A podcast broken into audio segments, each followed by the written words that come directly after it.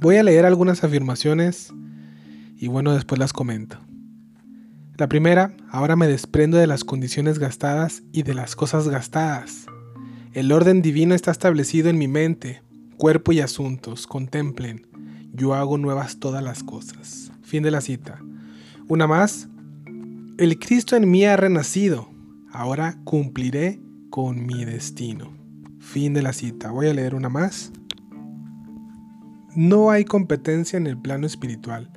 Lo que es legítimamente mío me es dado bajo la gracia. Fin de la cita. Y una más para cerrar. Tengo en mi interior un país sin descubrir que se me revela ahora, en nombre de Jesucristo. Fin de la cita. Bueno, estas afirmaciones sonarán muy interesantes, atractivas, eh, inclusive espirituales, cristianas. Sin embargo, bueno, estoy hablando de unas afirmaciones escritos por Florence Scovel o Florence Scovel que en este caso es una mujer, una mujer que fue una artista americana, que escribió varios libros porque ella era maestra espiritual y una escritora metafísica, era maestra también de este mundo espiritual esotérico que en realidad, bueno, pues apunta más allá del cristianismo, apunta más a este, este tema del esoterismo y el sincretismo que puede existir dentro de este movimiento de la metafísica cristiana, así mal llamada, infiltrada de a partir del siglo XIX aproximadamente y que tuvo mucho, mucho auge, ah, sobre todo en Estados Unidos, en movimientos donde bueno, esa clase de, afirmaciones y declaraciones, pues ah, han confundido realmente a la iglesia de Jesús y sino que a otras personas han sido persuadidas de manera muy sigilosa para caer en este tema de la metafísica. Pero ¿qué es la metafísica? Bueno, no, con esto no quiero este, decir que estoy hablando de la metafísica pues relacionada sobre todo a, la parte de la filosofía que trata del ser, de sus principios, de sus propiedades y de las causas primeras. Este, se pensaba que tan pronto como la ciencia se planteaba problemas de esencia, de sustancia, ya dejaba de ser entonces ciencia y se convertía en filosofía, en este caso en metafísica. También es conocido por la metafísica relacionada a, este, a esta a este margen como un conjunto de pensamientos o de consideraciones que se realizan acerca de un tema pues de manera especulativa. Pero no nos referimos a ese tipo de, metafísica, sino a la metafísica que en este caso eh, son eh, ese esoterismo, son enseñanzas ocultistas, eh, que en este caso la metafísica tiene la filosofía, pero de, carácter esotérico. La metafísica busca que el hombre se gobierne por eh, los siguientes principios que son muy relevantes en este movimiento. Por ejemplo, en primer lugar, que el hombre es un Dios con D minúscula, con la misma capacidad de crear como Dios. ¿Por qué? Porque pueden decretar, que es otro punto el segundo punto es precisamente el poder del decreto. El tercero, el poder de la afirmación, como las que citamos hace un momento. En cuarto lugar, la ley de causa y efecto. Y en quinto lugar, existen mecanismos o fórmulas para cambiar la realidad. El mentalismo o el pensamiento positivo o la confesión positiva. Que, repito, tristemente es ahorita un movimiento eh, que surgió en el siglo XIX aproximadamente y hoy pues sigue infiltrada este tipo de pensamientos, ideas esotéricas dentro de las congregaciones cristianas. Entonces eh, es bien importante saber diferenciar y ubicar todo esto. Entonces, repito, la, en la metafísica, esta cristiana, entre comillas, tiene una filosofía de carácter esotérico que tiene un sincretismo. ¿A qué me refiero con, el tema del sincretismo para, pues, para aclarar esa definición? Bueno, el sincretismo es la tendencia de querer unir, armonizar, conjuntar eh, corrientes de pensamiento que se oponen o ideas opuestas. En este caso, eh, podemos decir que es una mezcla de, ideas que quieren armonizar con el cristianismo como el esoterismo, el, hinduismo, el humanismo. Este, es una serie de, estas corrientes de pensamiento, de ideas, pero que en realidad el cristianismo se opone a ellas, pero intenta o se intenta mezclar, ¿verdad? A eso nos referimos con lo del, del venga, pues, el sincretismo. Entonces repito los puntos de los principios de la metafísica que pues básicamente giran alrededor de estos puntos. Que el hombre es un dios. ¿Por qué decimos esto? Porque bueno, si yo puedo, tengo el poder de decretar. Tengo el mecanismo o la fórmula del pensamiento o, la confesión positiva este, el poder de afirmar, eh, de creer que pues el favor divino está en mí o la naturaleza divina eh, y que por lo tanto eh, por esa razón yo también puedo crear, ¿no? Inclusive se puede citar un pasaje de la Biblia que, que por ejemplo se dice este, Dios que da vida a los muertos y quien llama las cosas que no son como si fueran, ¿no? Es un texto de Romanos capítulo 4 versículo 17 y que puede ser usado por esas personas si tú dices, bueno, si Dios vive en mí, yo también puedo llamar a las cosas que no son como si fueran, ¿no? Pero bueno, el que llama las cosas aquí en este contexto y obviamente desde, desde el consejo divino, desde la Biblia, obviamente, como referencia, pues es Dios el quien crea todas las cosas, no nosotros. Sí, si no, si fuera así, entonces ¿para qué necesito a Dios? Que es, creo que una de las premisas con las que pudiéramos argumentar y refutar estas ideas acerca de la metafísica, cuando el cristianismo gira alrededor de Cristo, de Dios y de su voluntad, no la nuestra, y que nosotros nos alineamos a la voluntad de Dios. Inclusive hemos escuchado oraciones donde tal vez por la escuela con la que se crece, eh, me refiero pues a la enseñanza cristiana, que a lo mejor no fue la, más correcta o la correcta, pues puedes orar para que se haga tu voluntad en vez de decir Señor, hágase tu voluntad y no la mía, o haciendo oraciones como y no acepto un no por respuesta, que pueden ser buenas, eh, bien intencionadas o otros por ignorancia, ¿no? Sin embargo, olvidamos el tema de que Dios en las escrituras se revela, se revela como el Dios soberano, y el Dios justo, el Dios de misericordia, etc. Entonces básicamente pues en la metafísica te dice que el hombre tiene la capacidad de cambiar la realidad por medio de lo que piensa o por medio de lo, de lo que dice. Es decir, si yo lo visualizo se puede materializar.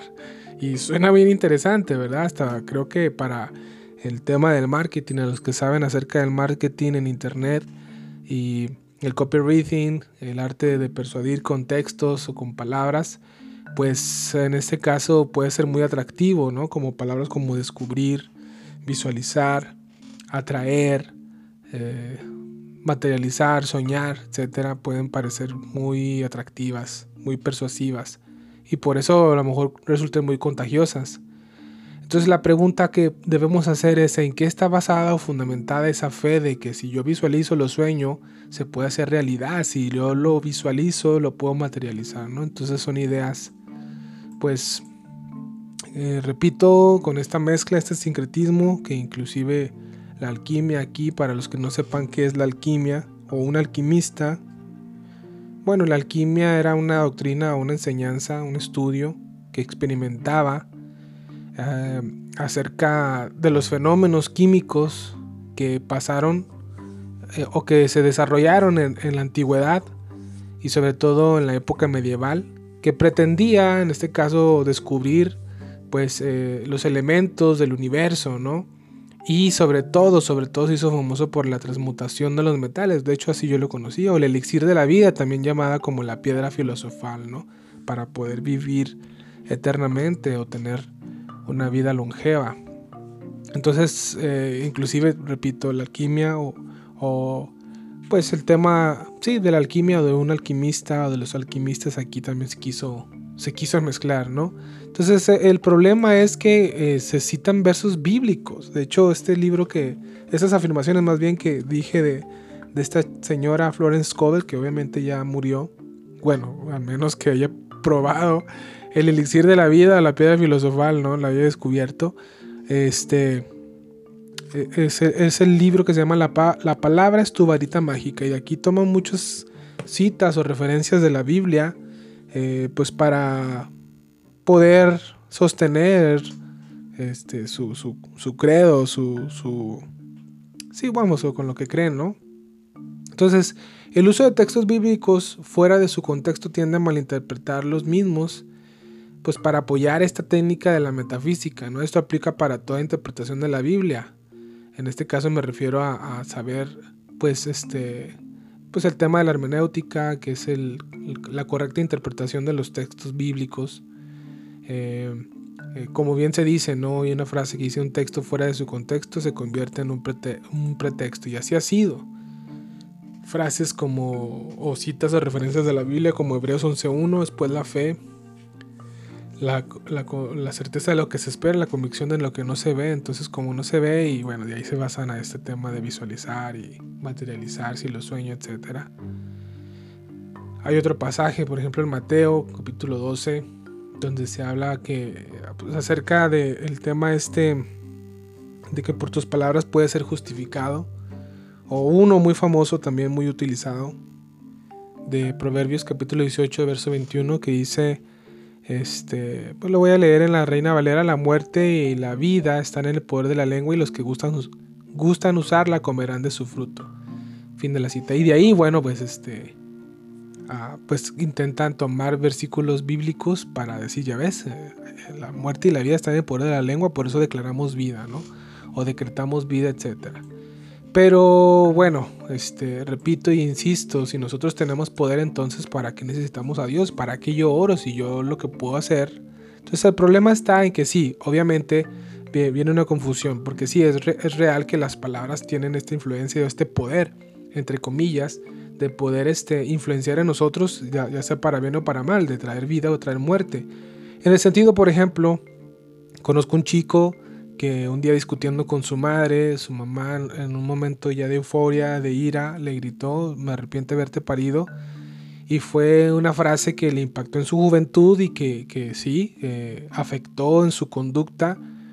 Y obviamente es una palabra muy fuerte y eso puede influenciar, puede influir, por supuesto. O sea, un niño, yo como padre de familia, si yo eh, constantemente estoy eh, diciendo a mi hijo, y aunque no fuera constante, si fuera de vez en cuando decirle eres un torpe, eres un tonto, no puedes, bueno para nada, etc. Obviamente que el muchacho se le va a creer. De hecho hay una frase que dijo Joseph Goebbels, que fue quien fue el vocero principal, un demagogo muy, eh, pues con mucha oratoria que persuadió a la, a, la, a la, masa de Alemania, a la muchedumbre, a las muchedumbres, y, y quien dijo, esta, acuñó esta de quien se acuñó más bien esta frase, que una mentira repetida mil veces se convierte en verdad y sí, o sea, este tipo de, declaraciones hacia una persona, pues la persona puede llegar a decir sí, y más de su figura de autoridad, sus padres, ¿no? ¿Cómo puede influenciar esto en, estas personas?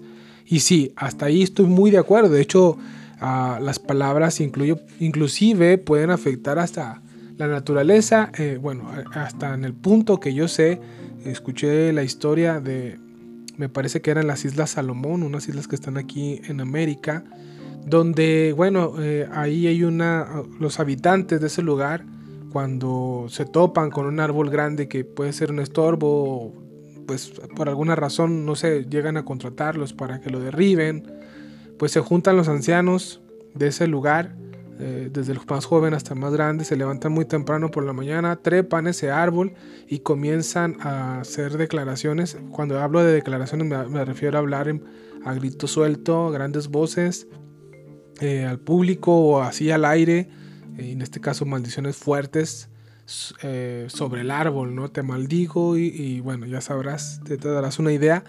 Y bueno, pues viene este, este, este, este asombro para muchos que muchos dan testimonio, de hecho lo leí en un artículo, Que sí, a cabo de 30 días, después de repetir este proceso todos los días, por alrededor de 30 días, más o menos, pues el árbol se cae. Increíble. Por esas palabras. Entonces, fíjate hasta dónde llega, ¿no? Pero eh, esto, a sentirnos dioses, eh, inclusive el cristiano puede pensar y decir, oye, tengo el Espíritu Santo dentro de mí, y si yo hablo y llamo las cosas que no son como si fuesen, ahora eh, debemos tener un equilibrio y no confundir esto, porque sí, el cristiano debe tener fe, pero ¿en qué está basada esa fe?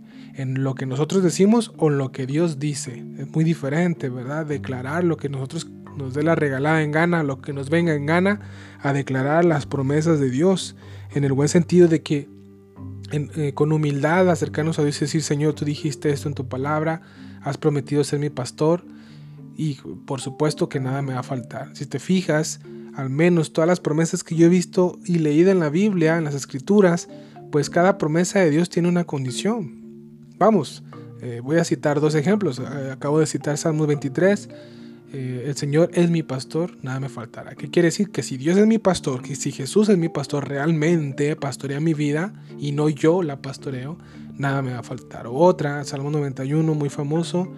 El que habita el abrigo del Altísimo morará bajo la sombra del Omnipotente y vienen una serie de, favores, de, beneficios, ¿no? Pero hay que habitar bajo la sombra de Dios, no hay que vivir fuera de la sombra de Dios, bajo esa cobertura divina, en obediencia, en amor, en sumisión, en búsqueda de Dios, etcétera, ¿no?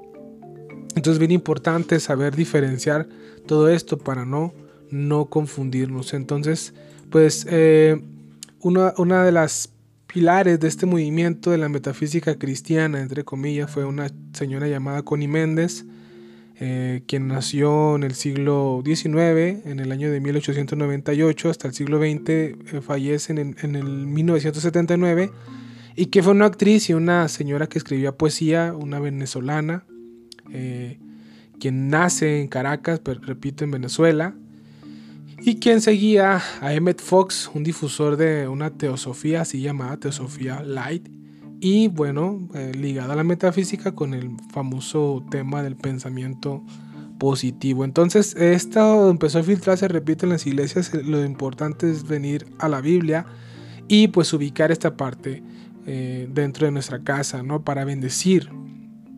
Porque puede suceder que dentro de tu congregación a lo mejor has escuchado este tipo de afirmaciones y bueno, tal vez, seguramente las personas que lo hacen, pues lo hacen porque así crecieron escuchando este tipo de oraciones. A menos que tú sepas que el, que, el fruto de esa vida pues realmente da evidencia de que no es una persona hija de Dios o hijo de Dios. Entonces solamente es cuestión de discernir, ubicar, tener sabiduría y bueno, pedirle a Dios que nos guarde, no guarde nuestra congregación, guarde nuestro corazón de esto y pelear la buena batalla de la fe y sobre todo también aparte de esto, conocer la palabra de Dios, conocer la mente de Dios. Y bueno, esto demanda nuestro tiempo para buscarle, para orar y decir, Señor, glorifícate y danos ahora sí que una sana enseñanza. Amigos, esto deja que te cuente algo. Bendiciones, mucho amor.